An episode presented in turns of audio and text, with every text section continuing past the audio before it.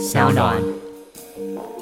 每次选举，大家都一直在讲说什么啊？我们要翻旧账，翻什么？没有办法了。我的七十二小时论哦，都已经快要变成四十八小时论了啊！真的，台湾人的记忆力，如果你诉诸情绪，就只有这么短。那但是论述的票呢？啊，论述的票，台湾人的论述的票非常的少了啊！大家好，欢迎收听今天的人渣文本特辑开讲，我是周伟航。那今天呢，啊，这第一百四十二集主题啊，这个蓝营的内战呢持续延烧哈，朱立伦跑出国，呃，他是缓兵之计啊。那民进党真的能够见缝插针赚到吗？啊，好的，一样啊，我们先来看现况的部分。在我们录音的同时啊，这个朱立伦啊跑到美国去了哈，去美国参访了，东西岸跑拍照，好像行程非常的满啊，从早上一直到深夜了哈。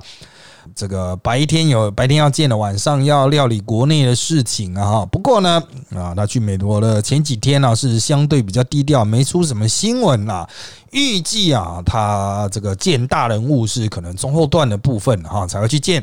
但是呢，哈，到目前为止，我们听到的消息是他最多就是去见那些国安顾问而已。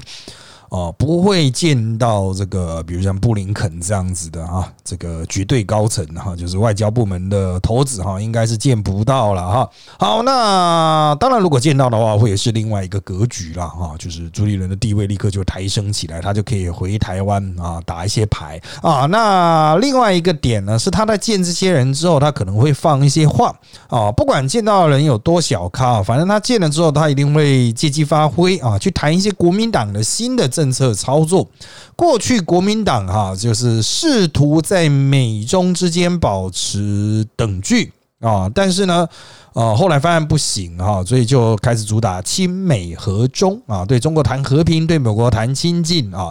好，那到底怎么样做哦，才可以跟民进党做出市场的差异性啊？这一直都是追人的考验，因为他在国内是有深蓝嘛。啊，那些深蓝就是一定是亲中和中啊，根本不理美国，甚至亲中敌美这样子哈。好，所以朱立伦在美国同时呢，他一方面他会丢出一些球，另外一方面要小心那一些哈，在台湾的深蓝。啊，或者是不在台湾的深蓝，像洪秀柱啊，现在在新疆啊，哈。当洪秀柱丢出那个新疆议题之后，他帮新疆的集中营美化啊，就国民党内就点点点点了哈。当然有人去跟洪秀柱沟通了哈，要他不要再发文哈。但是洪秀柱会不会听呢？就在观察。啊，就在观察侯秀柱的发文频率没那么高了哈，他也是想要观察阿贡那边的政治状况，再适度的丢出一些球。阿贡那边的政治状况其实是非常的诡谲啊，这个情势啊一系多变啊，所以我认为。在中共的状况稳定之前呢，国内的深蓝亲中派啊，可能也打不出什么好牌。这就是朱立伦的这个发挥的空间了哈。好，那朱立伦这次去美国还有另外一个任务，就是去见侨界啊，去见侨界哈。当然了，没几票了，重点是钱嘛哈，多少可以募一些款，他至少要募到让这个驻美代表处能够运作的程度啊，也就是国民党他现在有驻美代表处嘛，穷的要死啊。哦，这是这个 Eric 啊，他甚至还要这个不不是朱立伦那个 Eric 哈，是那个黄 Eric。好，那这个他甚至这个还要去睡朋友家里，真的是很惨啊！多少募一些款，让这个驻美的机构常态化，国民党驻美机构常态化。之后才能够跟美国建立一个稳定交往的基础嘛，哈啊，就能够持续维持在华府和侨界的影响力。那如果募的再多一点呢？哎，朱立伦就有银弹了，他的银弹可以给谁啊？从这边我们就可以延伸到国内的选举了。朱立伦现在提出了张善政，那当然会帮张善政想办法去弄钱哦。那在苗栗如果要提徐志龙或是其他他所安排的人选的话，哎，这个人选应该也可以拿到一笔钱啊。那从国内募当然不是问题。但如果侨界能够赢弹呢？嗯，呃，影响也是蛮大的呀。啊，像韩国瑜之前也弄了一些钱嘛，他有去美国募了一批款子啊，那所以打总统的选战就有些子弹了哈。好，那当然朱立伦在台湾呢，亏就败啊。那当然了，企业家还是会捐给他，但是侨界会有多少人愿意捐给他，就值得观察。哦，值得观察。那之前呢，哈，国内这些人拼命的猛打朱立伦，猛批朱立伦，特别是深蓝猛批朱立伦，就是想要去断他的经脉啊，断他的在侨界的经脉，因为侨界毕竟是通常是比较深蓝一点点的哈，称通常比较深蓝一点点。那我们现在会持续观察，就是他到底能够引多少的影响力进来。第一个，至少让驻美代表处啊常态化。那这个不难啊，实际上不难，要募到这个不难。那有多的钱呢，就把它移来啊国内的选举用啊。好，那选举如果他的朱家军他提名空降的这些人啊，因为空降都没有地方势力的支持嘛哈，空降这些人如果能够拿到中央的军粮啊兵马钱粮，那么最后面还打下江山的话。啊，那就是所谓的朱立伦实质占领区了啊，请注意啊，现在国民党哈，这个虽然有比较多县市的执政，那就算是选到今年年底啊，他应该还是比民进党多了啊，因为国民党有一些先天的优势嘛，哈，像是金门、马祖这两个加进去哈，就是绝对优势区嘛，啊，再加苗栗等等的。好，但重点朱立伦的地盘没有那么多啊，甚至连桃园都不被认为是朱立伦的地盘啊。新北的侯友谊虽然是朱立伦带出来啊，就给他一个机会。啊，才有这个地盘的人，可是朱侯友谊也不是很乖巧啊，就是侯朱已经有某种对峙之势了哈，所以朱立伦需要建立自己的地盘，才能够去选二零二四的总统嘛。那如果他没有打下自己的地盘，即便今年选举哈维持着这个相对比较多的执政县市，他也没有本钱去挑战二零二四。哦，你没有地方诸侯的支持，没有搞到。可是，如果朱立伦提的强势提的对抗地方派系所提出来的这些人选呢，当选的话，那这些人就会对朱立伦高度的效忠，因为他们就是完全靠朱立伦的钱，靠朱立伦的人，靠朱立伦打的议题所拿下江山。他不是靠地方上的派系，他不是靠那些原本在地方上翻江倒海的人。好。这些人就会对朱立伦效忠，朱立伦才有本钱去选总统啦。所以当很多人说：“哎啊，朱立伦怎么让这样子去搞那地方派系啊？这样子哦，这个选得赢吗？”我可以告诉你，就算他包容这些地方的诸侯哦，那这些诸侯当选之后也不会屌他，这些诸侯再会去投靠下一个比较呃有声势的那个人。哦，就不会去投靠这个比较声势、民调都比较低落的朱立伦。所以现在的问题就是这样子：朱立伦如果他真的要攻二零二四，他现在这种空降杀地方派系啊，这个震慑啊、震慑啊啊，管你是哪一种发音的哈，反正就是镇压这地方上的这些头人哈，是不得不为。啊，如果要选总统，就一定要为。当然，你说为了政党的呃席次的话，哈是没有必要镇压地方派系。但是为了自己选总统，就一定要镇压。不镇压的话，这些人之后哪里会听我？先前江启臣被搞到鸟掉，其实就是因为他无法去节制这些地方的诸侯嘛。啊，我们从几年前开始讲到马英九下来之后，国民党是进入一个群雄并起、诸侯政治的时代。地方诸侯有兵马钱粮，各自拥兵为重。我必丢你呢，我丢你个头啊！这个在这样子状况下，那个党中央很难做事啊，党中央会持续的弱化。可是朱立伦呢，他这一次开始哈斩杀地方强雄啊，开始立威了，而且感觉起来地方上的群雄也慢慢被收服，意见开始收敛。诶。这格局状况也就不一样。如果他成功的话，比如说他在地方上空降了很多人，这些人也都当选了，那么他就有进攻二零二四的本钱，不一定会上，但他就有本钱啊。但如果他不这样做，或是他进攻他这样做了，然后失败了，哦，那当然就不用选了，这是废话哦，这就不用选了哈。那很多人会觉得说，那朱立伦就跟地方的派系妥协啊，就跟那地方的诸侯妥协啊，让诸侯去支持他。呃，你这个就是没有做过大生意了哈，呃，才会有这种天真的想法。如果你自己没有本钱，你光是一个党主席的位置不好哦，没有用啊。你再怎么样去协调，再怎么样去当公道伯，你顶多就是做到吴敦义。请问吴敦义有办法选总统吗？他也想选啊，可他碰到那个韩国瑜，人家都不要他了吗？把他抬去丢掉，连选都不让他选了。哦，所以话说从头了啊，这个朱立伦如果想选二零二四，现在的做法是不得不为，他必须要有一批首长跟他是共生关系，只属于他的部队，不会背叛他啊。那当然，这些人可能会与其他人为敌，但是为了选总统，没办法，这是必然的一招。好。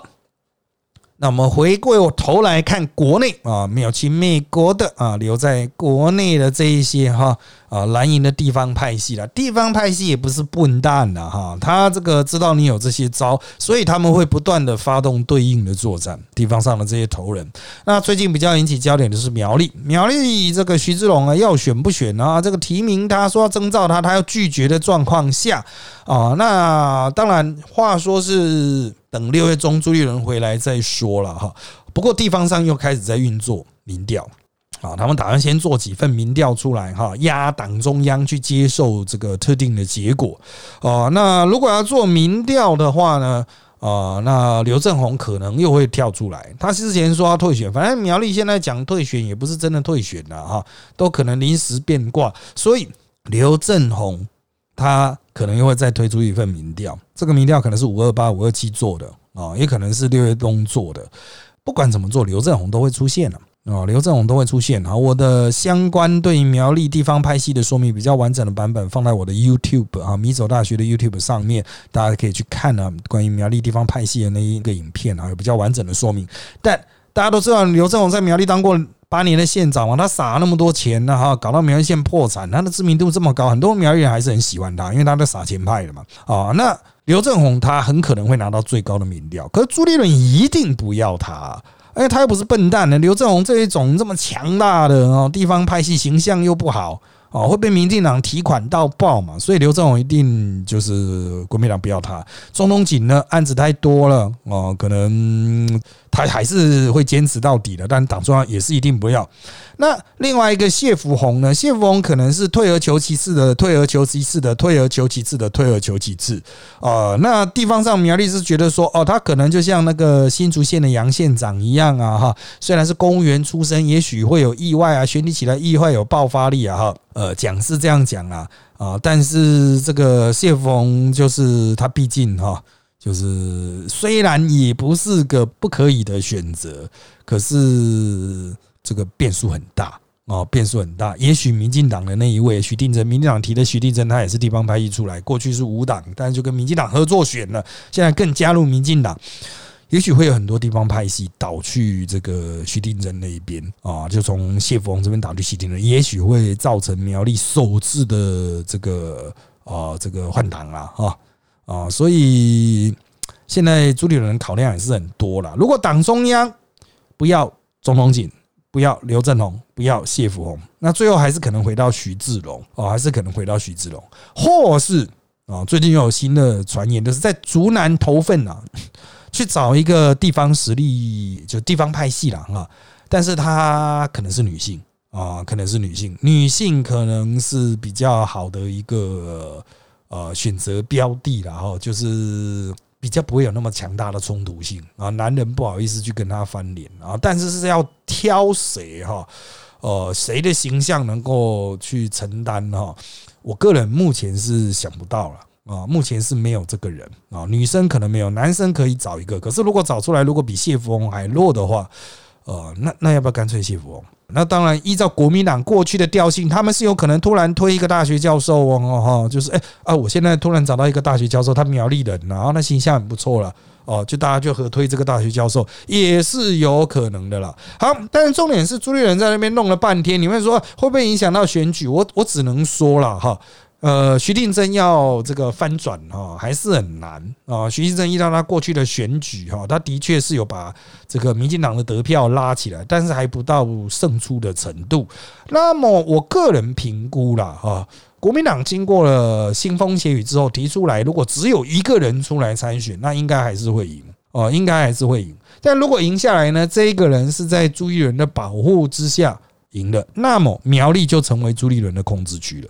懂吗？就回到我们前面的逻辑，这个朱立伦的影响力就会从桃园啊、张安镇，然后也影响到苗栗啊，他的影响区就控制下来嘛。哈，所以对于朱立伦来说，哈，这种深蓝区哈，也不能讲深蓝区的，就是非常蓝的地区啊，哈，这个如果能够拿下来，他就有足够的资本去挑战二零二四。好，那接下来我们再看到桃园了，桃园的罗志强啊，还是想要乱。啊，但是呢，啊，主要地方派系已经差不多都被摆平了。这吕玉玲上个礼拜也退了，本来什么感恩之旅啊，满满街都还是看板了，可他民调真的太低了哈，就是你再怎么玩哈。可能都没有没有什么影响力啦。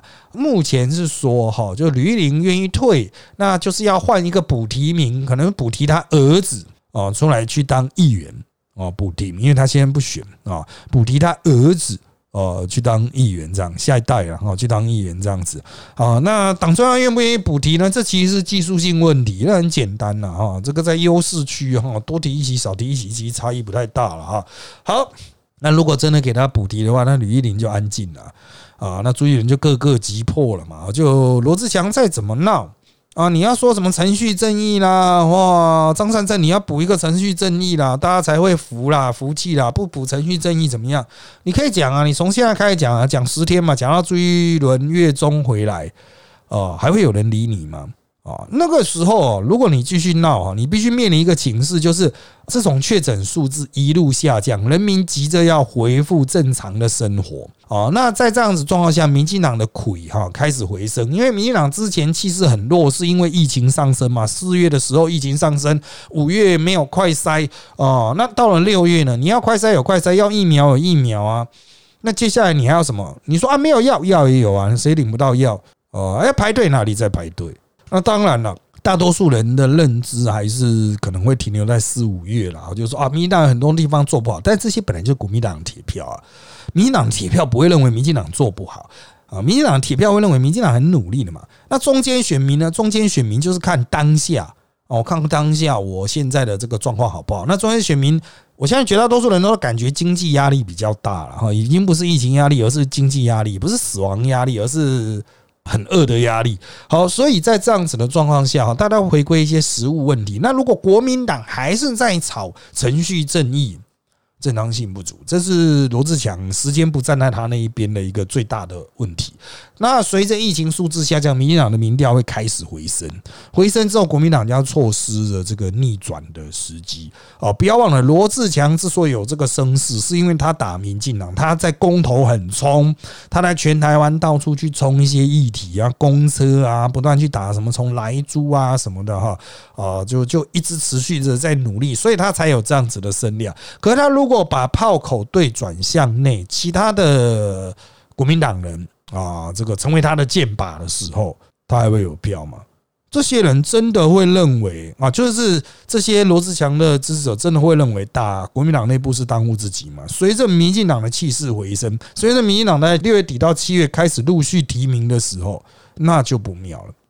那那就不妙了，我必须要讲哈，这个民进党再怎么样，七月中应该都会陆续完成提名。你们说大概才有一个月的时间啊？可是罗志祥再怎么闹，那大概只有半个月的时间。你半个月能够完成所有的流程吗？就算一切如你所说，我们要做一个程序正义的流程，我要 give 哦，没有那么快。我认为国民党有些人会按键去伤罗志强啊，射他几箭，要他闭嘴。啊，当然罗志祥会不会闭嘴是一回事了，但是两败之俱伤之局啊，不可避免。桃园的这一个部分其实已经关起来了啊，门已经关起来。接下来呢，就是张善政和民进党提名的候选人的对决啦。好，好，下一个可能产生斗争的是这个新竹市和澎湖县。好，如果不依民调啊，追人现在讲到他不依民调空降的话，那新竹市的林根人可能就比较危险了。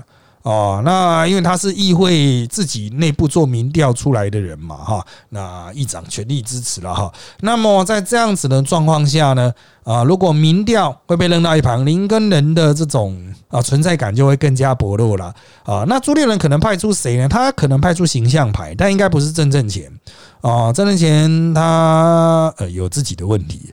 啊，有一些压力在，包括他的论文啊，包括他的问政啊，哈啊，包括他过去做的一些生意吧。可能国民党在这一区也会考虑女性啊，可能也会考虑女性，因为民进党有可能推出女性哦。虽然现在还没有讲得很明，但民进党是有可能推出女性的。好，那如果空降一个人的话，那当然因为新竹哈，它有一个非常强烈的竹科的影响，特别是在东区的部分啊。如何去找到适合这样的形象的国民党人？我认为朱立伦也是有考量。同样的，大学教授或是业界的社会贤达啊，仍然是非常有可能的啊，就是这种可能在主科的高科技公司工作过。哦，非常成功的女强人之类的，我觉得都是可能被考虑的对象。但目前哈，我们还没办法对外说大概就是谁什么样的方向，但的确是有这样子的可能性在啊。那你会说啊，这个人跟新竹没有关系啊？啊，有在新竹工作过、吃过饭的、吃过霸王、吃过贡丸，那就可以了吗？张善政都可以了，其他地方有何不可呢？好，另外一个可能产生争议点是澎湖啊。澎湖原本在五月中就要提赖峰尾，可是那时候却突然喊卡，都已经放话说要跟台东花莲一起提啊，要跟台东花莲一起提，但是后来也没有啊。那最主要的卡住就是这个赖峰伟的民调太低。第一啊，赖峰伟他之前做过两任县长，然后又回国，回国之后他说他做一任，可是现在又要连任，当然就正当性比较不够了哈。那陈双全呢？啊，这民调是大幅领先他，大幅哦，不是只领先个三趴五趴，领先到十几趴啊，所以这个地方上就会那怎么不提陈双全呢？所以国民党哈目前倾向去比民调哦，等朱立伦回来再办，或者是朱立伦在国外的时候就已经许诺说好就让他办，办了之后有民调比较低的就协调掉。哦，就下来这样子啊。那朱一伦他这个区应该不会空降空投了，只会协调参与协调，让输的啊一定会乖乖退选，因为国民党没有再分裂的本钱。澎湖本来国民党就不是绝对优势的压制区的，如果赖峰伟还是要选的话，那就会造成国民党可能分裂成三方，因为。原来的马公市长叶竹林，他已经退出国民党了嘛，在选了嘛。哈，虽然民进党那边也在分裂，但是民进党他们有就是呃，如果敲出一个人就会团结的传统，但国民党呢，已经确定分裂出叶竹林了。哦，所以陈双全不能再跟赖凤武分裂。这一区丢掉朱立伦也是很麻烦啊，所以朱立伦一定会下来协调啊。目前看来是陈双全出现的几率比较高。好的，接下来我们就来看这周的问题部分啦。哈，我们每周末都会在我的粉砖特级见小周人造文本啊，这个发出啊这个征募集问题的这个文章啊。那这一周我们收集到的题目有以下这些。好的，第一个问题是啊，国民党在桃园选区处理的很丑啊，但是二零二四只要国民党不派出一个太烂的，应该还是能稳稳拿下。呃，我有点看不太懂你的问题，是二零二二你说桃园市拿下吗？还是二零二四的总统拿下呢？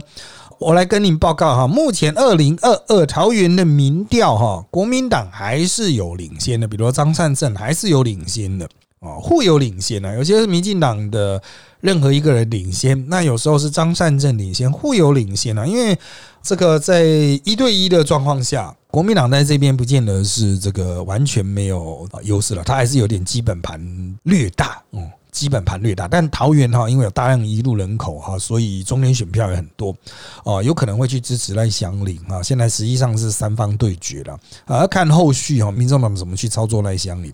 好，那二零二四的部分啊，目前几乎所有的民调都是赖清德领先哦，几乎所有的民调，他甚至对上侯友谊都是领先哦，所以二零二四看起来就是目前是民进党有优势啊，所以国民党必须要派出很强的才能够拿下。你说是不要派出太烂人，应该还是能稳稳拿下，没有办法哦。国民党现在的亏就败，呃，毕竟他的支持度只有十几趴，很困难。而且重点是柯文哲几乎可以确定百分之一百会参选，他会把国民党的票分掉啊。好。下面一题啊，他问的是啊，二零二四国民党除了猪，还有其他更好的选择吗？毕竟今年选单后猪的翻车几率很高，这样会影响到自己选二零二四的声势吧？而且当年猪才拿三百八十一万票，国民党到底凭什么觉得派他出来还有机会赢啊？啊，你的问题应该全部反过来回答啊，就是猪当年拿三百八十一万票，国民党到底凭什么觉得派他出来还有机会赢？当然，大多数的国民党也认为猪很弱，现在是猪要想办法去镇压其他人来维系自己的。独特存在性，那他首先要去避免侯友谊跳出来选。那侯友谊要避免他跳出来选，就是要让他连任呢。他连任的话，他第二任就是才做一年多就没办法落跑去选总统嘛。那目前看来，侯友谊哈啊，这个连任几率高啊，专心投入新北市长选举几率高，但是。做到一半出来选总统的机会也不断提升啊！我们有听到一些消息啊，不过侯友谊的班底有点不足，跟朱立伦比起来哈，就是徒有声势，但战力更加的薄弱。呃，那在战力薄弱状况下要胜出，其实有点困难。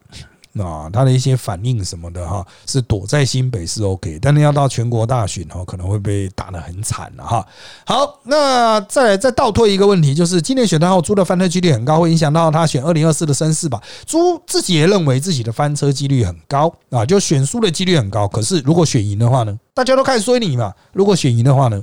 达到自己设定的那些目标呢？啊，十六指正县市哦，我个人认为啊，呃，这个如果他真的达到他自己原本设定的目标，甚至也占领了一些区域，变成他的直隶啊，直隶省这样子，直隶县市这样子啊，直接控制在朱的手中的这些县市的话，我个人认为，就是他的声势反而会暴起，就他打赢一场非常重要的选战，那他可以击溃，比如蔡英文，让他变成提前跛脚啊，消灭这个大叔。逼赖清德立刻要站到第一线去哦，民进党必须要赶快生出一个新的，可能是郑文灿或什么。如果是郑文灿的话，朱立伦就更有把握，因为朱立伦这个他自觉是可以打得赢、控制得了、压制得了郑文灿啊，压制得了郑文灿的。好，那再往回到一个问题，就是二零二四国民党除了朱有其他更好的选择吗？当然，目前唯一能打大概就是侯友谊了，侯友谊下来就朱立伦了。那郭台铭不选了。啊，啊郭台铭要选的话，战力也比不过上一届，因为他要再更老了四年啊，年龄会是使人战力削弱的一个很重要因素。除此之外，国民党已经没有其他的牌了啊，韩国瑜也不太可能再次的担任总统或副总统啊，不太可能啊，这是因为他个人的设定的这个角度了啊，个人设定的位置了哈，所以目前看来，就是把侯友谊排除的话，朱立伦应该就是二零二四的选择了。啊，就国民党的唯一选择。下面一题，疫情趋缓的话，到年底选举，DPP 真的有办法让选民忘记他们在疫情严重时所做的一些错误政策、荒唐手板的行为，还是已经准备好一堆 KMT 的料要打？亦或如之前所说的，要直接开大绝抗中保台？抗中保台这一招棋是必打无疑。不要忘了，习近平即将在这边三连任。年底如果习近平三连任成功，进入第三任期了，不能讲三连任啊，倒是进入第三任期的话，在年底，那么民进党一定提款提到爆，对面就是一个。专制帝国嘛，这个专制帝国在威胁台湾嘛？哦，那么换个角度来说了哈，那他们会不会去打其他国民党的弊案呢？会的，他们这一次哈，跟上一次二零一八最大的差别就是，民进党的网军已经经过了三年多的练兵啊，已经非常的熟练。虽然他们的影响力不断的在削弱，可是国民党相对来讲，如果共产党不出兵帮国民党打啊，那么。我个人认为，这个国民党会被打得稀烂啊，在网络上啊，在侧翼啊，在放话啊，丢一些黑资料上面啊，国民党会被打得非常惨。不要忘了，二零一八完全是靠韩总啊，啊，靠韩总去 cover 掉国民党的那些包啊。如果这个今年年底哈，这个没有一个韩总一样的那种。带起风潮的人物哈，扭转国民党形象的、重振国民党士气的人物，那国民党就只能在地方打那个遭遇战啊，就是他们在街头上跑啊，哈，会很辛苦啦。就是人家空军一直轰炸，但是你只能靠地面部队去推。好，那至于疫情趋缓的话，那个年底的选举，民进党真的有办法让选民忘记这个疫情严重时所做的错误政策吗？啊，其实哈，不用到年底，你现在请你来附送，你觉得民进党哪边做错了？我一直强调台湾人的记忆力只有七十二小时啊，哪边做错了啊？你说还没有买疫苗啊？怎么样没有买啊？你要能够讲出一套道理嘛？啊，就是哦，因为太买买，所以导致小朋友没有打疫苗啊？怎么样的啊？你要讲出这样的要素嘛？他说小朋友没有打疫苗会怎么样？民进党很凶，他会立刻问你啊，小朋友没有打疫苗，你说哦有脑炎，打疫苗就不会有脑炎吗？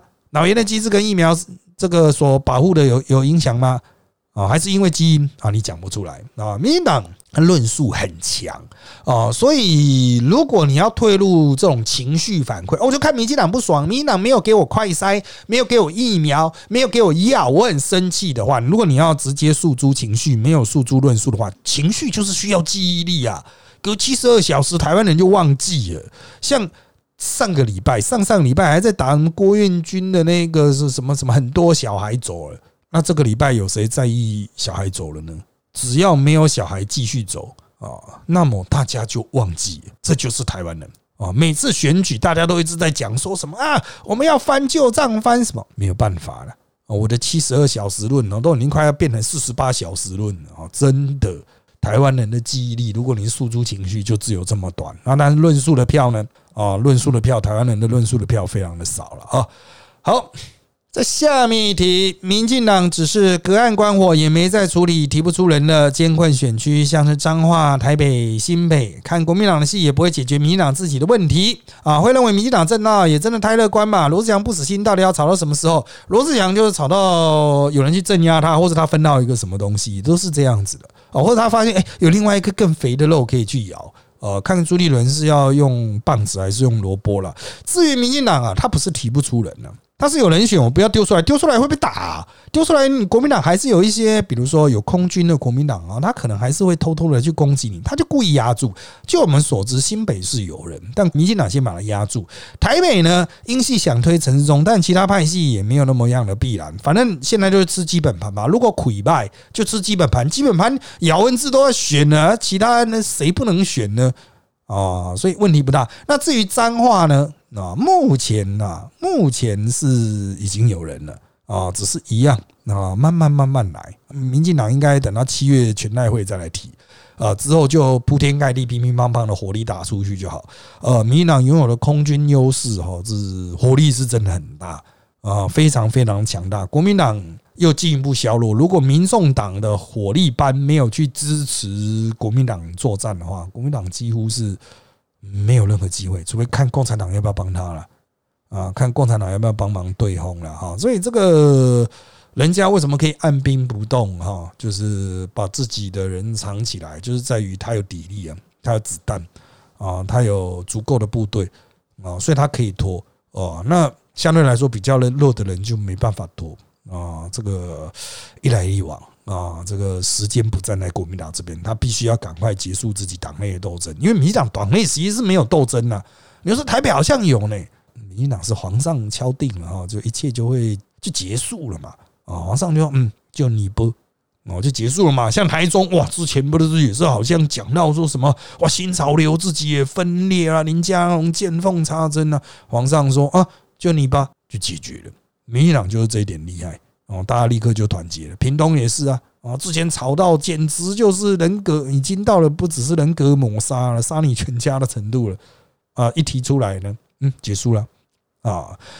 下面一位刘振宏用建议案搞朱立伦，选社会其他人没反应就让案子通过。中东警出现无望的话，会不会联合徐耀昌支持徐志龙啊？哈，好，那刘振宏的战术就是在于哈，这个选社会都是老灰啊，老灰啊，当然不会去违逆这个刘振宏的建议啦。反正朱立伦也喜欢徐志龙，当然就是只能出炉喽啊，不然是要怎么办呢？但是这个案子真的没那么急。啊，出炉就是在搞朱立伦，这个可以去看我米走大学的那一个讲苗栗地方派系的影片了哈。那中东锦出现无望的话，会不会联合徐耀昌支持徐志龙呢？呃，目前徐耀昌是支持徐志龙啊，徐耀昌一直都是呃谁出来都好。徐耀昌最近要确诊哦，他本来身体就已经不是很好了，很累了。然后徐耀昌最近又确诊，确诊不知道有没有好好休息了。他一直都是谁都好，你赶快提一个谁都好，他有点不想玩了。啊，徐耀昌有点压力很大、心力交瘁的感觉了啊。那中东锦呢，不会支持徐志龙哦。中东锦不会支持徐志龙啊，他都觉得国民党中央在搞。当然，他也不是说不相信徐志龙这个兄弟，徐志龙也是一直说他不选啊，来拉紧跟中东锦的互动关系嘛。我个人认为啦，中东锦这个没有把他搞定的话，他是有可能无党出来选。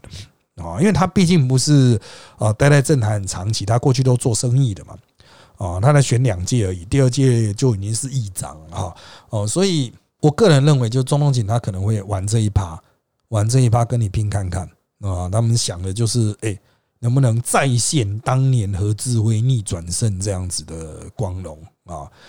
好。那当然了哈，这个苗栗还有一个礼拜到两个时礼拜的时间啊，去做内部协调，还有做民调了啊。我认为还会演啊一段时间啊，就是演到七月应该不是问题了在下面一个问题是啊，民进党的台北市、新北市、桃园市人选是不是要等国民党内斗完毕之后才会有人选出现？这样的做法到底对年底的选战会是加分还是扣分呢？